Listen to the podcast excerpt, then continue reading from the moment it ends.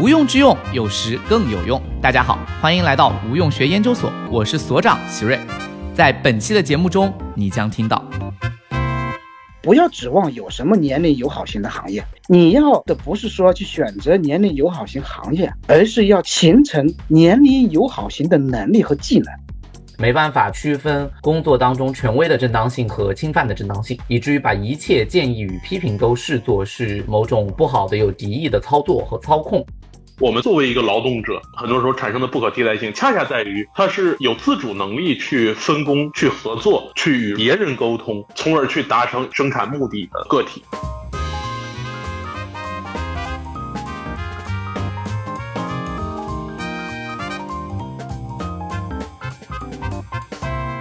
欢迎大家免费订阅无用学研究所，听大咖学者畅聊当下热点话题，追更不迷路。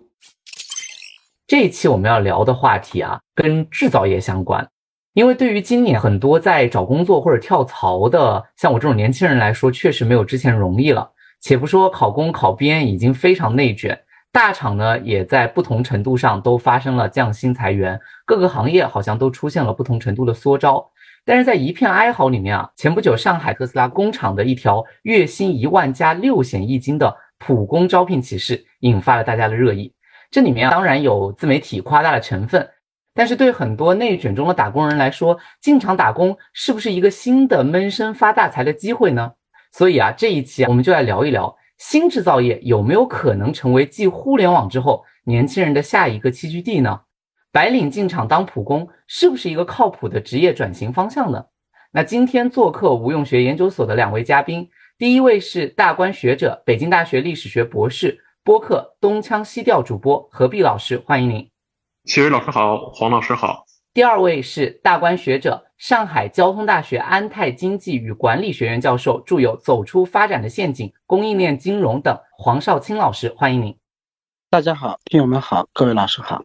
今天想问两位老师一个问题，就是从我们的直观感受上来说，这几年的择业市场上来看，互联网越来越不再是很多大学毕业生的一个首选，这个跟很多方面都相关。那反而是现在新制造业越来越受到了毕业生的一个关注，入场当普工好像也成为了很多年轻人的一个新的选项。想问问两位老师怎么看待这样的趋势？关于这个问题，其实我自己的感受跟您刚才说的反而有点不太一样，因为其实我毕业时间也不久，那也刚刚经历了就是这两年的一个就业市场的大的风向的变化和新的状况。因为待会儿还会聊到新制造业的一个内容和特点，但是我想先就新制造业本身的一个容纳就业的特点来看的话，我感觉目前还很难说有一个毕业生向新制造业转移的一个成规模的这种转移，因为新制造业的一个典型特点，既然是新制造，那就意味着它和传统制造业有着非常大不一样，核心在吸纳就业上就是。它并不像传统制造业那样对于密集性劳动力有那么高的需求，那这也就意味着它本身就不是一个能够大规模吸纳就业的一个新的方向。从就业结构上来讲，它虽然对底层就业的吸纳不够，但是对于中上层的就业，正如主持人刚才讲的，会有一定的新的这种呃扩展。因为呃，新制造业的最核心的技术领域里面，对于人工智能、对于无线物联网的这样一个控制，其实对于像学计算机领域的，或者是学信息，或者是学这个硬件领域的人都会有一个新的吸纳。但是这个吸纳还很难说能够替代目前互联网大厂所能容纳的，或者是目前抛出来的这一部分的就业人群。那第二点是说。新制造业，我们一提起来，很容易把它像这种软件工程人才或者硬件制造人才去想。但是回顾过去近十年的互联网时期的这种大规模的就业吸纳，我们会发现，其实有很大一批人并不是纯粹去做这个软件工程师或者去做这个硬件的调试，因为互联网大厂它是一个综合性的这种企业体，它除了在技术端领域有需求之外，他在公共关系啊，有 PR 部门啊，他对于自己的这样一个呃企业运维，所以其实他除了我们一般理解的这种理工科人才之外，他还吸引了大量的文科毕业生。特别是像近十年蓬勃发展的这种自媒体领域。所以很显然，新制造业目前还没有看到能够去吸纳这一批人，能够从移动互联网转向新制造业的这种可能。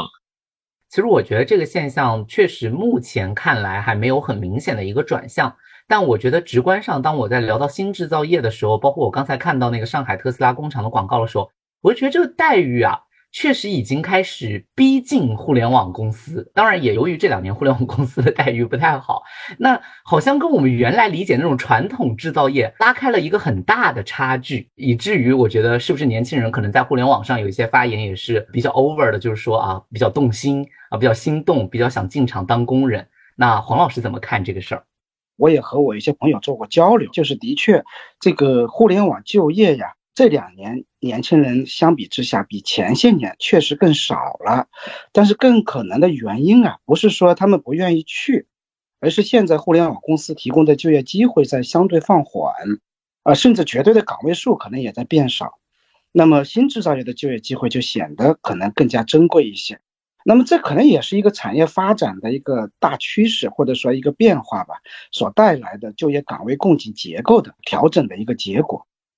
所以这可能更像是一种被动的选择。这个被动的选择的大背景就是中国现在互联网行业的发展暂时进入到了一个调整期。我这里想特别提醒注意的是什么呢？就是不排除互联网产业在经过一段时间调整以后啊，还会再次进入快速发展，依然会成为年轻人就业的主要去向。事实上，我也了解过，当前全球互联网产业正在进入一个人工智能、大数据呀等等新一轮的迭代发展过程当中。新的技术和新的应用场景的这种更加紧密的结合，在市场机制的驱动之下，从全球的这个背景来看，依然是全球就业岗位创造的重要来源。所以，当前没有必要对互联网平台和这公司的就业呢，它的前景做一个过度悲观的判断。另外呀，我也想指出的一点就是。我们对于这个新制造业的普工啊，这个概念可能要稍微做点分析，它恐怕不适宜和传统制造业的普工去相提并论。即便是新制造业的一线的车间工人，一线的工作岗位，可能也会需要更高的专业技能和综合素质。如果没有受过良好的高等教育的训练，恐怕也是不能承担这样的岗位的，对吧？这是由新制造业本身的特征所决定的。这样的普工工作，由于不是简单的低附加值的加工工作。所以有一定的技能的贴水，工资就不会太低，而且在工作过程当中啊，的的确确可以得到一些操作能力的锻炼，能力资本的积累。所以有些年轻人就会觉得，我到这个工作岗位上来，如果我个人未来的职业发展的前景更明朗，或者说我的市场价值、人力资本的提升，市场价值会更高，我当然更愿意选择这样的工作机会。我觉得何老师说的也很对啊，他是在那种中高端的环节里面所创造的就业岗位会比较多，反而对于我们传统意义上所讲的普工的就业岗位啊，它可能是一种大规模的消灭的一个趋势，对吧？它不再需要了，常规性的工种啊都可以通过机器人、人工智能的一些技术去解决它，对吧？所以常规性的工种可能反而没有更多的就业的机会能够被创造出来。那么当然。所以你会看到，即便是新制造业里面有一定的工作机会出现了，那么去竞争这些机会的这个竞争程度也是很高的。对此，我们可能也要加以重视，或者说加以注意。的确，刚刚像何老师所说，就是可能已经提到新制造业并不是一个以劳动密集为主导的产业。那么刚才黄老师也提到，其实现在的新制造业它创造的空间，可能也是一个有高门槛的高技术的空间。那在这里面，其实想问一下黄老师，当我们在谈新制造业的时候，到底新在何处？那么新制造业又主要包含哪些？能不能帮我们详细展开讲一讲？然后包括我们也看到国家现在的发展的一个重点扶持，不断的倡导要回到实体经济，要加速这个制造业的发展。那怎么去理解，就是新制造业成为国家重点扶持产业的这样的一个趋势？对，所以我觉得呢，有必要首先啊，对于新制造业这个概念加以厘清，或者说来做一个界定。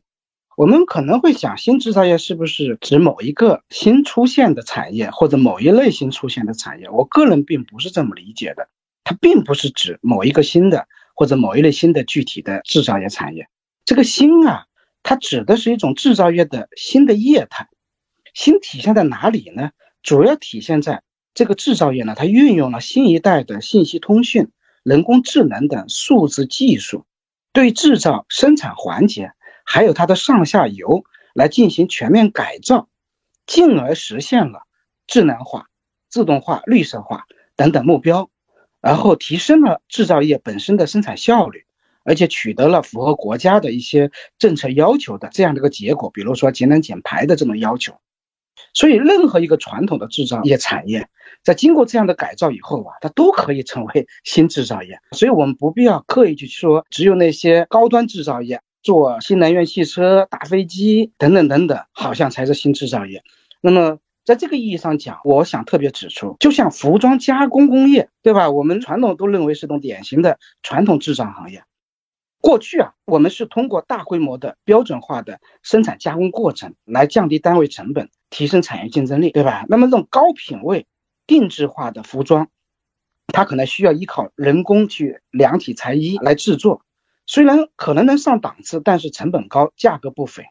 所以大规模和定制在传统的服装加工业这里就成为了一对制造过程的矛盾。那么服装加工业能不能够成为新制造业？我认为是完全可以的。比如我们对它进行数字化、智能化的改造，生产线。主要是工业软件来操控，就可以实现大规模基础之上的定制。比方说，在统一进行原料采购的基础之上，经过前端服务人员的上门量身，形成数据库，每一个人的客户的数据都进到数据库里面以后呢，那么输入到生产环节，针对每一个人的具体的身体体征的这些信息，工业软件可以根据算法迅速的调整这个机器裁剪和。加工的这个过程当中，对于这个幅度、长度各种技术参数的把握，就可以迅速的把针对每一个人定制的服装，在同一条生产线上制作出来。这种基于信息技术和人工智能实现的生产线的柔性化、智能化，就可以把个性化的产品提供出来，满足用户的个性化需求，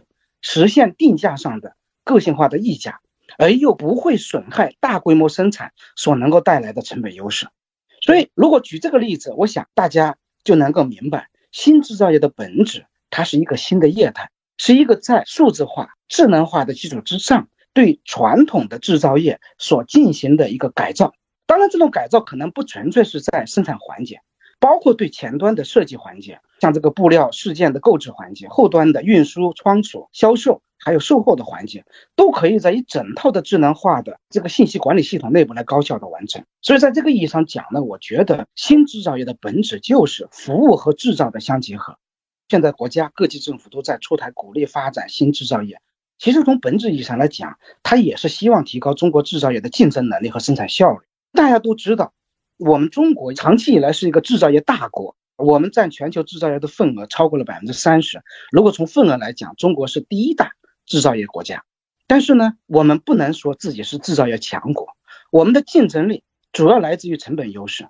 既包括刚才我前面讲到的，通过这个大规模的生产所形成的规模经济带来的成本优势，还有一些方面，就是因为我们不太关注环境，不太关注劳工权益，通过这种方式所带来的对成本的降低，其实这些方面都是不可持续的。所以，怎么样提高制造业环节的这个知识含量？通过提升创新能力，实现。品牌的溢价，它本身就是我们中国产业升级的一个内在要求。好的，谢谢黄老师非常详细的辨析。但是我听下来的一个感觉，好像其实我们新制造里面好像有很多也是要运用互联网相关的这种服务功能。那我不知道我有没有理解错，所以我在想，同样作为现在正在一些兴起的行业，那新制造业和互联网产业之间的区别是什么呢？而且我想问问两位老师，就是怎么看新制造业在国内的一个发展前景和发展方向？就是主持人问新制造业和互联网之间的区别可能是什么？而在我看来，未来假如真的新制造业作为现在的制造业的一个升级形态，呃，能够成为一个潮流或者普遍的状态的话，它并不是要和现在的互联网行业有一个区分，而是一个深度的融合。那这种融合呢？其实，在之前和阿里的朋友去聊的时候，其实他们有过一个畅想，在这个畅想里面，我们大概能够窥探到互联网行业和新制造业之间的这种深度的紧密的关系。那我们知道，在淘宝和天猫上有非常多的这种个人的网红品牌。那在天猫或者是淘宝的网店里面，我一次大概能卖几百到一千多件啊，两三千件，就大概够他个人的这样一个店铺的利润的维持。那但是相对于传统的服装制造业来说，它数量依然非常小，因为传统大的服装制造都是以万计的。但是我们知道，淘宝自己平台上的这样的网红品牌却是非常多的。他们大概有个数千个这样的网红品牌，每个人都是几百到上千件的时候，它反而会聚集成为一个上百万的大订单。但是这个上百万的大订单却是一个需求非常多样化的。那如何让这么多数量庞大，但是内部却有非常细分的这样一个前端的平台需求，能够对应到后端的这样一个服装制造的企业里呢？那当时他们畅想的一种新的新制造，就是说，能不能有一个非常强的人工智能控制下的制造厂？那就像刚才黄老师所畅想的那样，它可以通过非常细致的工业软件的控制，那它的制造硬件可以说是标准化、大规模的。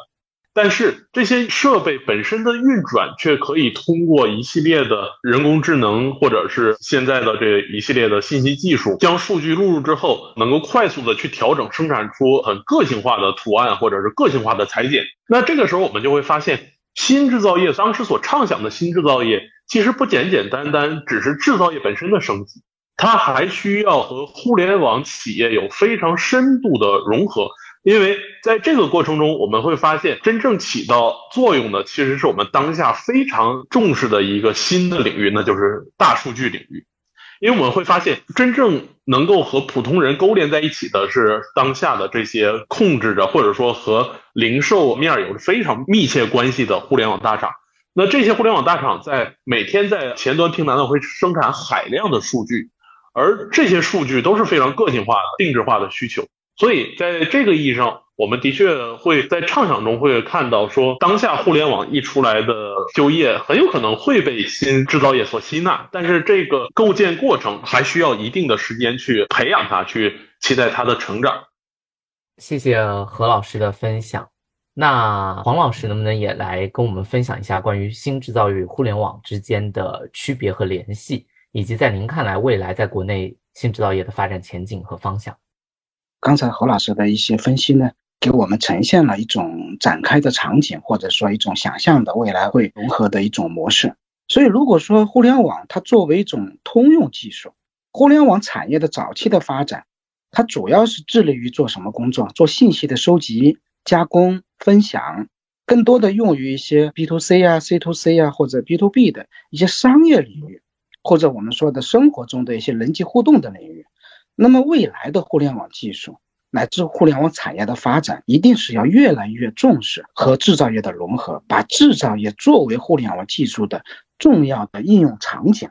如果一定要稍微做点区分的话，那很可能一个方面就是说，互联网平台也许将来它的主要的方向还是在技术啊，互联网技术的开发利用这个方面是它的一个主要的一个工作。那么制造业呢？它作为一种应用场景，更多的是技术的一个使用的一种方式，或者说一个机会。我个人认为，这种发展前景应该说是不可限量的。因为也许未来呀，我们就没有老的制造业，就没有传统的制造业了。那么所有的制造业在强调它的人工智能化，或者说数字化这种智能化的意义上来讲，那么都是新制造业。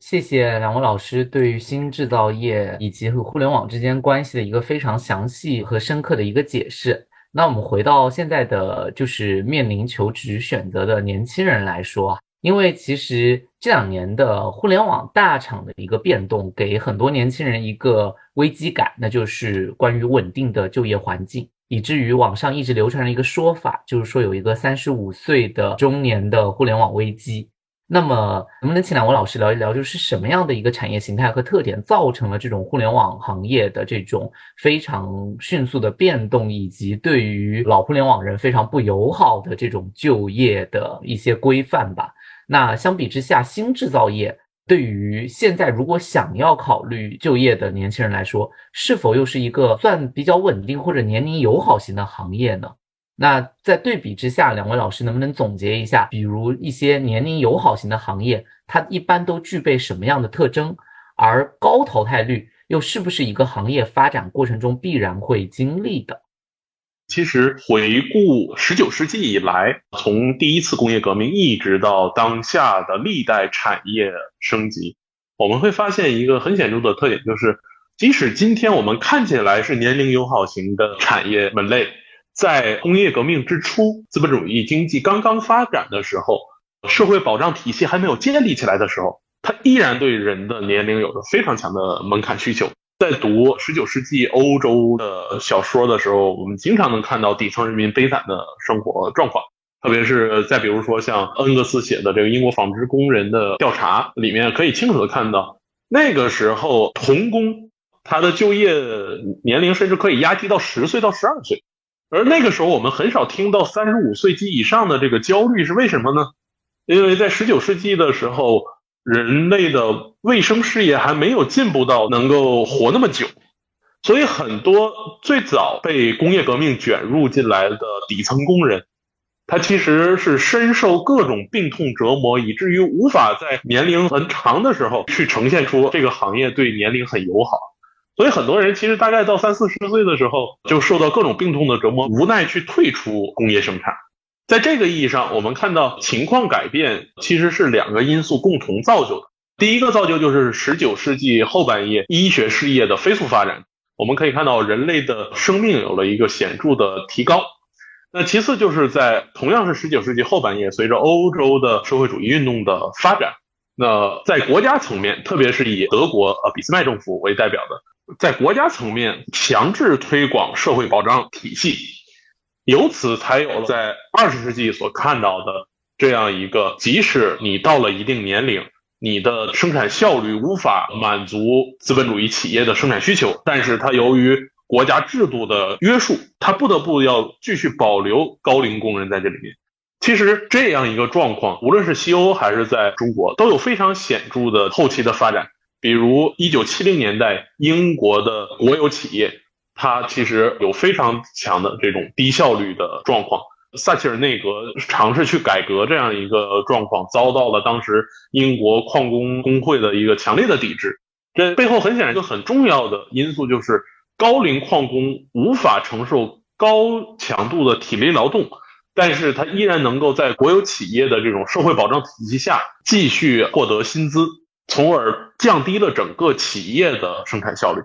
那同样在国企改制之前的东北的国营企业里面，国营厂矿里面，因为我我家是东北的，这一点会显得特别突出。很多工人大概在五十岁甚至四十五岁之后，就进入到了一个非常低效率的生产状况里面，在相当程度上拖垮了这整个企业的生产效率。而互联网企业之所以我们今天看到有这么多对于年龄的限制，有这么多的就业者的诟病。很大程度上是因为这个行业，第一发展时间很短，第二它在相当时间的程度上是没有受到国家社会保障体系那么强的一个控制。因为我们知道，我们国家的整个的完善的社会保障体系建立的时间也比较短，几乎可以说和互联网行业同步发展，所以互联网行业可以在这样一个很短暂的时间窗口内。将现代经济发展的这样一个无情的、冷酷的、赤裸的表达出来。那回过头来，就是新制造业会不会带有某种年龄亲和性？这个问题其实很大程度上取决于两个层面。第一个层面就是我们要看新制造业究竟在它的企业综合的生产效率里面，人工要占到多大的部分。如果人工的生产效率占整个企业生产效率比重比较小。也就意味着企业对于就业者的劳动强度要求没那么大，这也就意味着人在三十五岁身体生理机能显著下降之后，仍然能够从容的去应付新制造业的工作。那么在这个意义上，它在客观条件上就是对年龄友好的。另一方面是说，新制造业在它成立之初，是不是就被国家比较完善的社会保障体系所约束？假如一开始没有，那就。同样，它和互联网行业一样，会有一个窗口期，会把九九六，会把年龄门槛都在这个行业的快速发展中呈现出来。如果它在一开始就能够被国家的完善的社会保障体系所约束，那么它对于年龄的这种一系列的门槛要求，对于就业者的影响就会显著降低。我非常同意何老师从社会保障机制的建立，对于我们怎么消解这样的一个职业生涯的危机所发挥的重要的作用的这样的一种观点。呃，我也想从另外一个角度来做一些补充，就是为什么会出现这样的一个三十五岁危机，它别的方面的一些原因，比如，其实我们虽然谈的是互联网行业这些就业者的危机感，但其实还有一种另外一类人。他们也会有年龄危机，这些人是谁呢？农民工，可能大家不知道了不了解。我有一些老家的亲戚，包括我的同龄人，那他们过去就是在城市里面做农民工，然后回家聊天，他就会说，再干两年我就干不动了，我就得回家了，因为城市里面的很多工作主要是体力活，体力活干到一定程度，一个人的生理的这种规律所决定的。他就没办法再跟年轻人竞争，所以我就在想啊，这两个年龄危机虽然未必都是同一个，也许可能互联网大厂里面的年轻人的危机感更来得更早，三十五岁，那农民工可能四十岁以后，但是他们有没有共性的东西？换句话讲，可能这个原因是非常一致的，那就是因为我们这个互联网产业的发展，在过往的一段时间里面，它有一个特点，就是偏粗放式的。我们的很多互联网就业人员的工作，它本身它没有太多的创造力在当中。我们的很多程序员加班加点，在办公室里面待得很晚，把某一个体力量很大的一个程序工作给他完成了。那么在这样的工作过程当中，我想请问的就是，他有个人能力资本的积累吗？有他个人市场价值持续的增值吗？所以拼体力，其实哪怕是一种脑力形式的，就是你在用脑子，依然是在拼体力。当然。你三十五岁以后，你可能就比不上年轻人了。更何况，年轻人在学校里面可能学到了更新的一些编程的方法。你过去在大厂里面一直在用原来的方法，你可能也有所学习，但是还不如年轻人对新的技术、编程技术掌握的更多，对吧？体力上又不如他们了，技术上又落后了，那你怎么去跟年轻人去竞争呢？竞争不过，当然你可能就要被淘汰。这里面的一个根本的一点就是说，我们的互联网行业所提供的给这些就业者他们的就业岗位的这种特征，未来在新制造业当中会不会有所改观？如果不能改观，其实这个危机不会因为说你从互联网行业转移到了新制造业，它就自动消失掉了。有的时候我也会自己问自己，我有没有职业危机？尤其是今天这个人工智能这种新技术。这个运用的非常普遍的一个时代，我经常就会想，那我上课这件事情，将来是不是做一个录音，录完了，那么机器一个晚上学习一下，就能够完完整整的把我的讲课的过程复制出来，甚至讲的比我还好，普通话比我还标准，还不会有一些这种语音上的错误。因为这个讲课这个工作呀，它是一个程序性的工作，用我们更加专业的术语，它是一个可以编码的工作。它可以编码以后啊，它就能够被人工智能所取代。但是后来我想想，因为我其实在大学里面作为一个研究性大学的教师啊，上课虽然是我的非常重要的任务，但我另外一个甚至可能更重要的任务是做科研、写学术论文。一个学术性的研究工作，它的最核心的内容是产生 idea，创造新的思想，它没有办法编码。所以把这样的一个逻辑啊，我们回到。我们讨论的问题上来的话呢，我们就知道数字经济时代呀，现在呀的的确确很可能会放大这个危机，就放大我们现在年轻人在互联网产业也好，以及将来要转向新制造也好的可能的这个危机，而不是缩小它。因为数字经济带来的一个重大的经济领域的变化，就是就业结构的变化。那些创造力不足的、创造性不足的、惯例性的、机械性的工作。包括这种偏计算的、偏算法的工作，以及刚才说到的这种重复性的编程工作，都是完全可以被计算机、机器人所取代的。所以，如果你能够被取代，你的工资第一你很难高上去，第二你甚至将来的工作岗位都消失了、没了。那么，只有那些和数字技术能够形成互补关系，而同时又有很高的创造性的这种技能。你掌握了这种技能的这个年轻人，才会在未来的就业市场受到青睐，才能够得到技术贴水，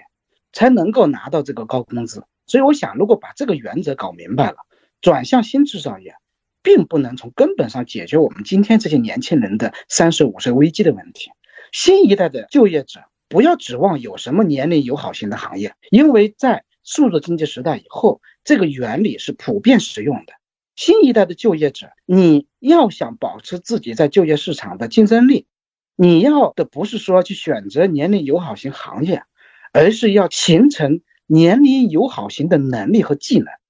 才能在数字经济时代帮助自己免遭被时代淘汰的命运。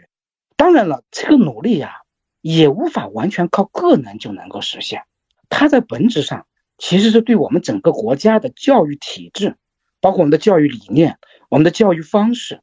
提出了巨大的挑战。因为我们必须要去培养有创造力的一代新人，这个就要依赖于啊，我们从小对孩子的教育，他们是不是接受到了一种批判性的思维的训练，而不只是会做这种循规蹈矩的这种学习，只会做题、刷分、考试。我认为这是一个我们这个国家要去努力解决的问题。其实，包括我们的数学领域也是。我们从小很多数学的所谓的天才，他们更多的天才体现在会参加奥林匹克的数学竞赛，会算题目，会做，会很快的做演算。但是你要让他提出一个创造性的思想，我们这个世界性的数学领域里面的著名的猜想，有哪个猜想是以中国人的名字命名的呀？其实数学领域的进步很多都是靠猜想实现的。这种思想的提供、创造性的这种工作，才是能够决定未来。这个方面不提升上来呀，我个人认为，就从个人而言，你这种所谓的职业生涯的年龄危机，它就一直会存在下去。好，谢谢黄老师的分享。那实际上，黄老师已经聊到了，就是面对着现在的这样一个数字经济时代的年轻人，应该具备什么样的素质。那我也想请何老师分享一下，在你眼里面，如果说我们要能够，因为以黄老师的说法，我也非常赞同，就是可能在将来，我们不会去期待一个年龄友好型的行业，可能我们必然要跟随这个时代的脚步。那应该还有哪些素质可以更好的让今天的年轻人能够入局这样的一些新行业，而不被替代掉？那何老师能不能分享一下？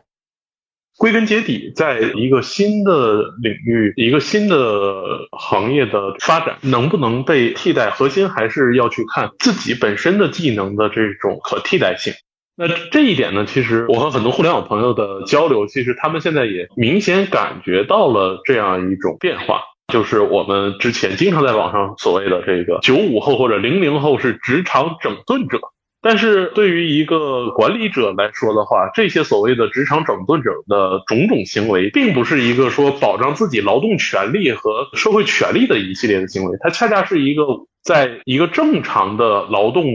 合作和互相沟通的过程中，难以去把这个人融入进来的一系列的行为，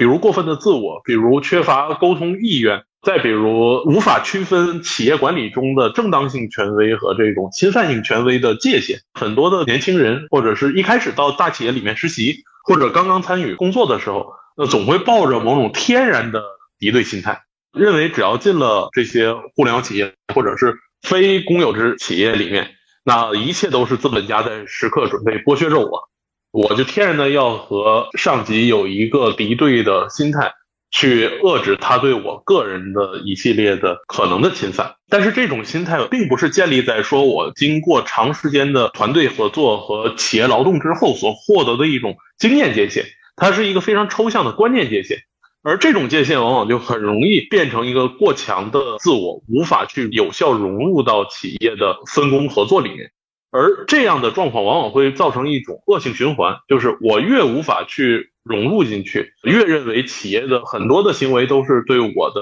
个人权利的侵犯，个人就越无法和这个企业有一个很好的这种默契的行为。所以我们也会看到，现在越来越多的年轻人在这儿待一年甚至半年，我就跳槽走，再换到下一家企业。频繁的这种更换工作的行为，很多程度上是自我感知的我被侵犯的状态。在这个意义上。那即使到了新制造业的时代来临的时候，我们会发现这样一个缺乏团队合作的能力、缺乏基本社会沟通能力的个体，也很难说在新制造业里面能有什么样的一个发展前景。呃，很多时候它并不是一个技术上的不可替代，它更多的时候，我们作为一个人，作为一个劳动者，他能够很多时候产生的不可替代性，恰恰在于他是有自主能力去分工、去合作、去与别人沟通。从而去达成一个生产目的的这样一个个体。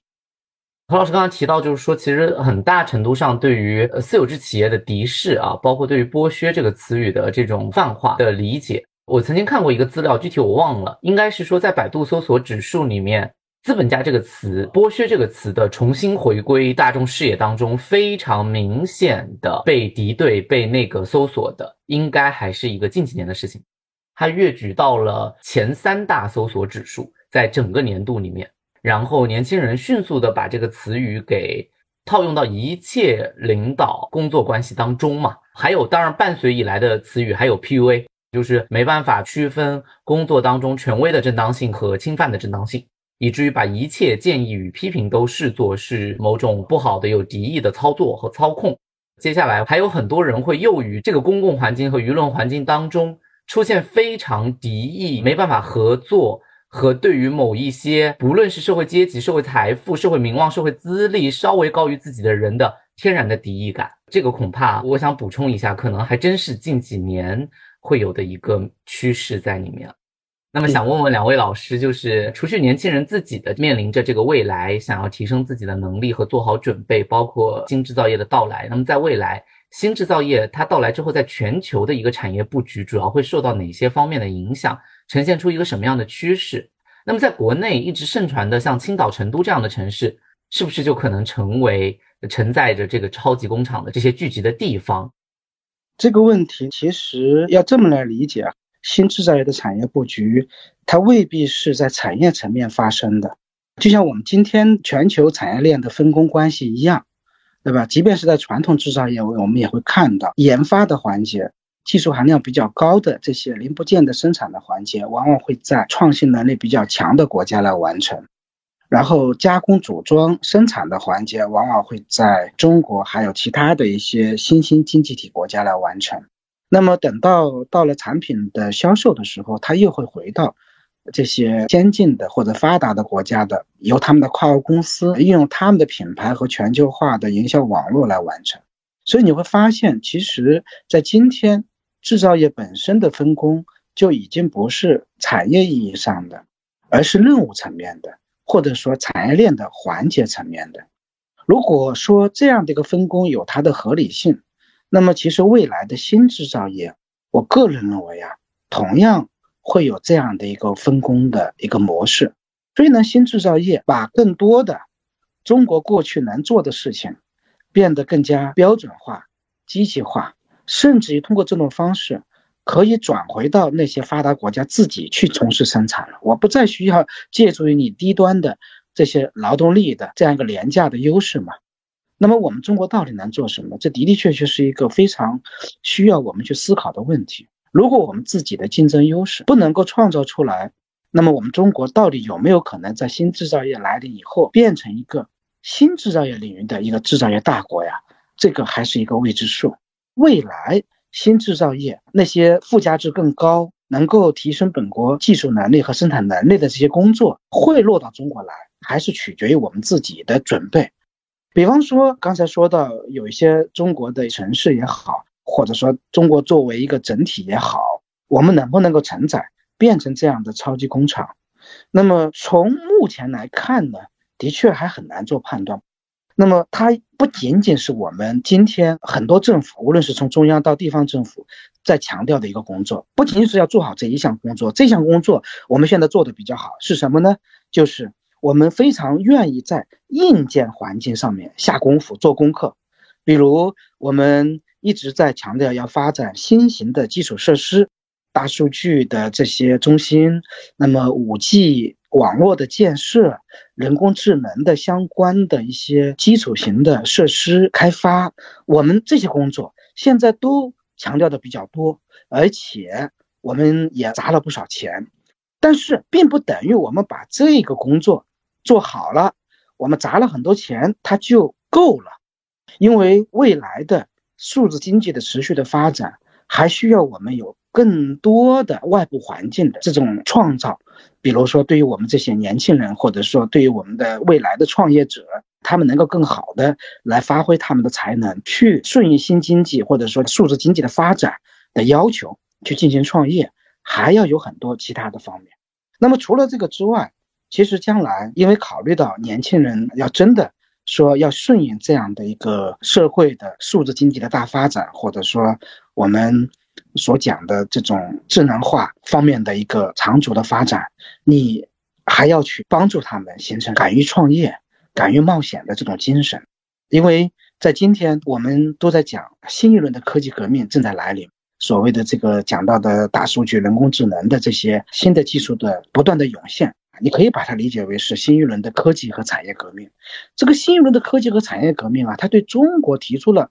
非常大的一个挑战是。这种新科技革命背景下的经济发展的模式和我们传统的追赶意义上的经济发展模式是截然不同的。追赶意义上来讲，你知道产业发展的方向，你知道该学什么，你知道该投资什么。创业本身的风险可能也没那么大，虽然创业的条件可能一样的苛刻，有没有资本，有没有你的这个基本的技能是很重要的。但是在未来新产业层出不穷的时代。它有很多的不确定性，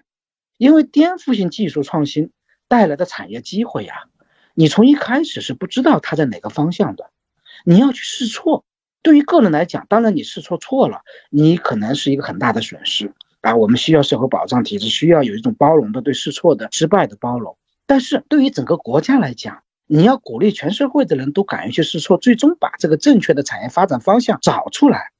我们就还要有更加。满足创业创新活动所要求的政策环境和制度环境，我们有没有更好的金融市场？我们有没有更好的这种创业创新的营商环境具备在这里？我们跟政府打交道啊，不需要有很高的这种营商的成本。我们对于知识产权的保护有充分的信任，对吧？我们自己的这种创新型工作的成果不用担心会被别人攫取掉。所有的这一切啊，他其实对这个国家都提出了更高的要求，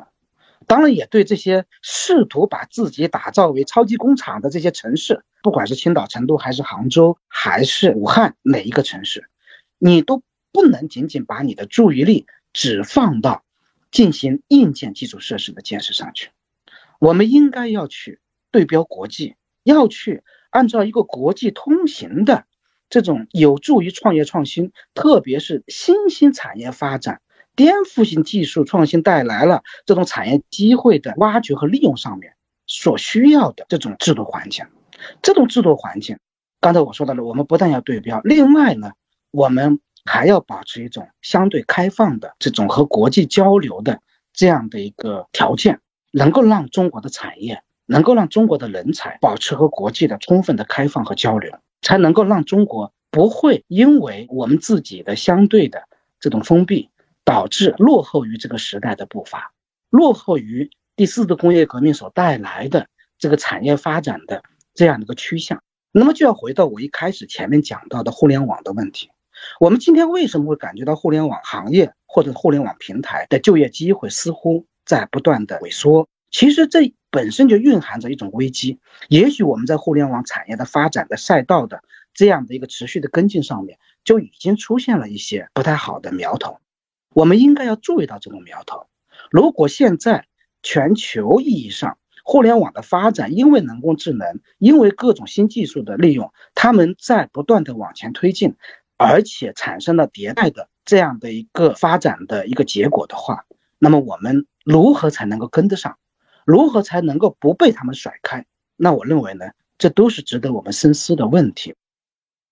那我非常同意刚才黄老师做的一系列的分析。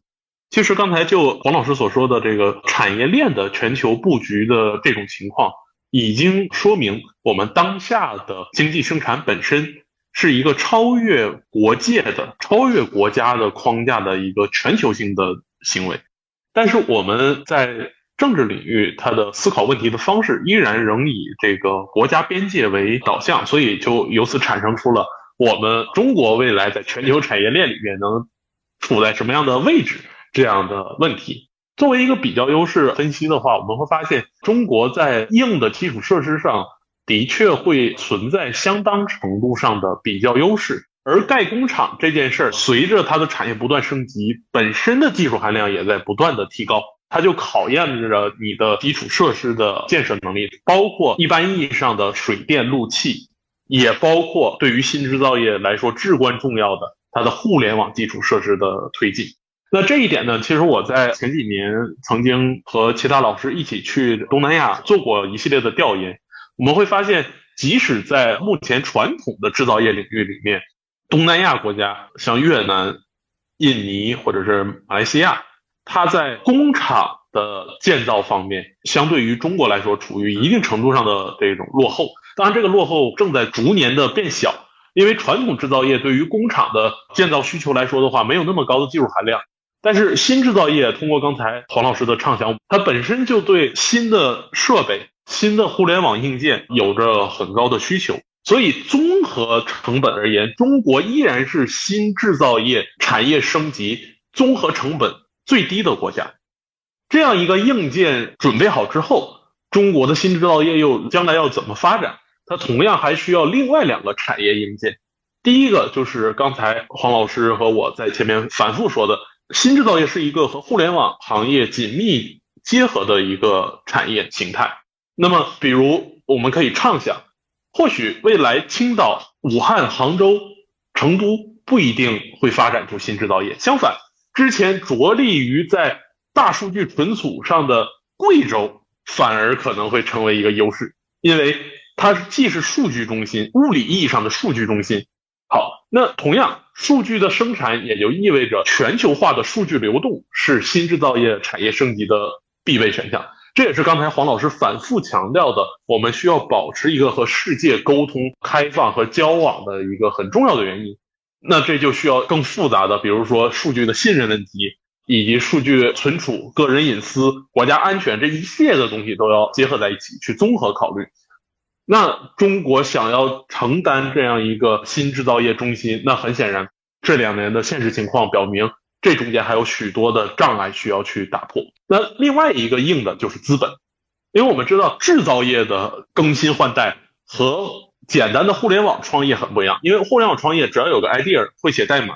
那对于现实有比较好的触觉，想去做一款软件产品是可以非常高效的，成本相对来说比较低。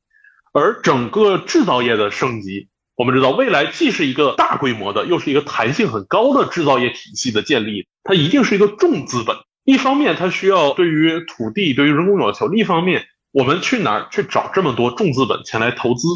那此前我们移动互联网企业的高速发展的这十年，很明显，一方面来自于我们国内的社会化融资，比如诸多的这种天使投资人，比如越来越完善的股票市场，创业板啊、呃中小板啊这些股票板块都在逐渐的放开。那另一方面，更多的是什么？是国际资本。比如我们那么多的企业卯着劲儿的去纳斯达克上市，呃，去纽交所上市，去吸引国外的资本。同时，华尔街也通过一系列的这种投资中介，将资本投资到中国市场，促进了互联网行业的蓬勃发展。那同样，新制造业它有着比较远大的前景的情况下，我们怎么去吸引国内外的资本汇聚到其中，实现它的硬件升级？因为这个东西非常烧钱。那怎么去把它做起来，吸引更多的资本进来？那这就涉及到刚才黄老师说的，它的一系列的法律政策环境，它的这种金融环境，有一个更好的综合的软性的状态，才能让资本、让数据去汇集到中国来，才能将中国这样一个先发的在硬件基础上的比较优势，去真正的在这一轮产业升级中发展。好的，那感谢两位老师做客无用学研究所，我们今天的录制就到这里了，谢谢。